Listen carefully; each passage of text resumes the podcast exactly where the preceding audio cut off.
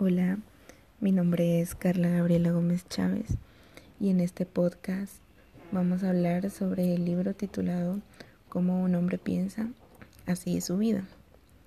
Bueno, el libro está dividido en siete sesiones.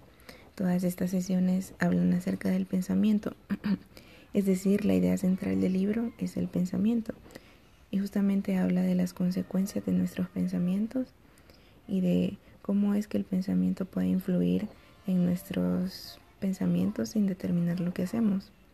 Como primer punto, habla del pensamiento y el carácter. Lo que James Allen nos dice es que el pensamiento está estrechamente relacionado con nuestro carácter, nuestra personalidad y nuestros pensamientos.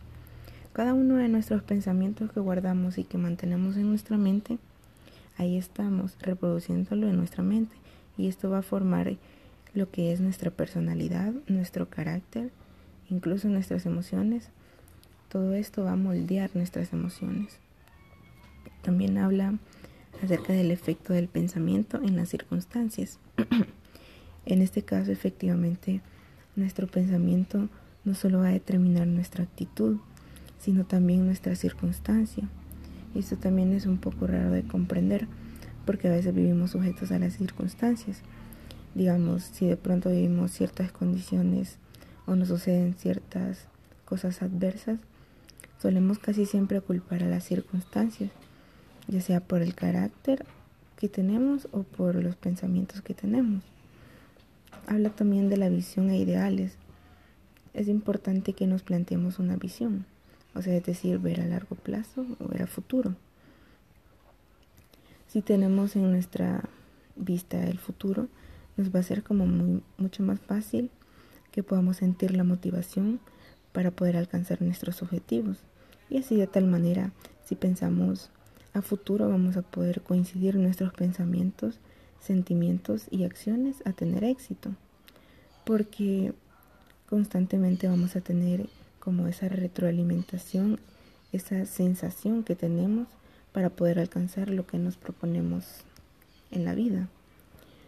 Eh, bueno, Creo que la reflexión que nos lleva este libro es a preguntarnos qué es lo que hacemos con nuestros pensamientos, que si somos conscientes de lo que estamos haciendo en nuestra vida, ya sea material, espiritual o emocional, lo construimos con nuestros pensamientos, de tal forma de que todo esto nace de nuestros pensamientos y si es así, ¿qué hacemos con nuestros pensamientos? Si estamos teniendo los eh, sentimientos adecuados o más bien si nosotros mismos podemos controlar nuestras circunstancias.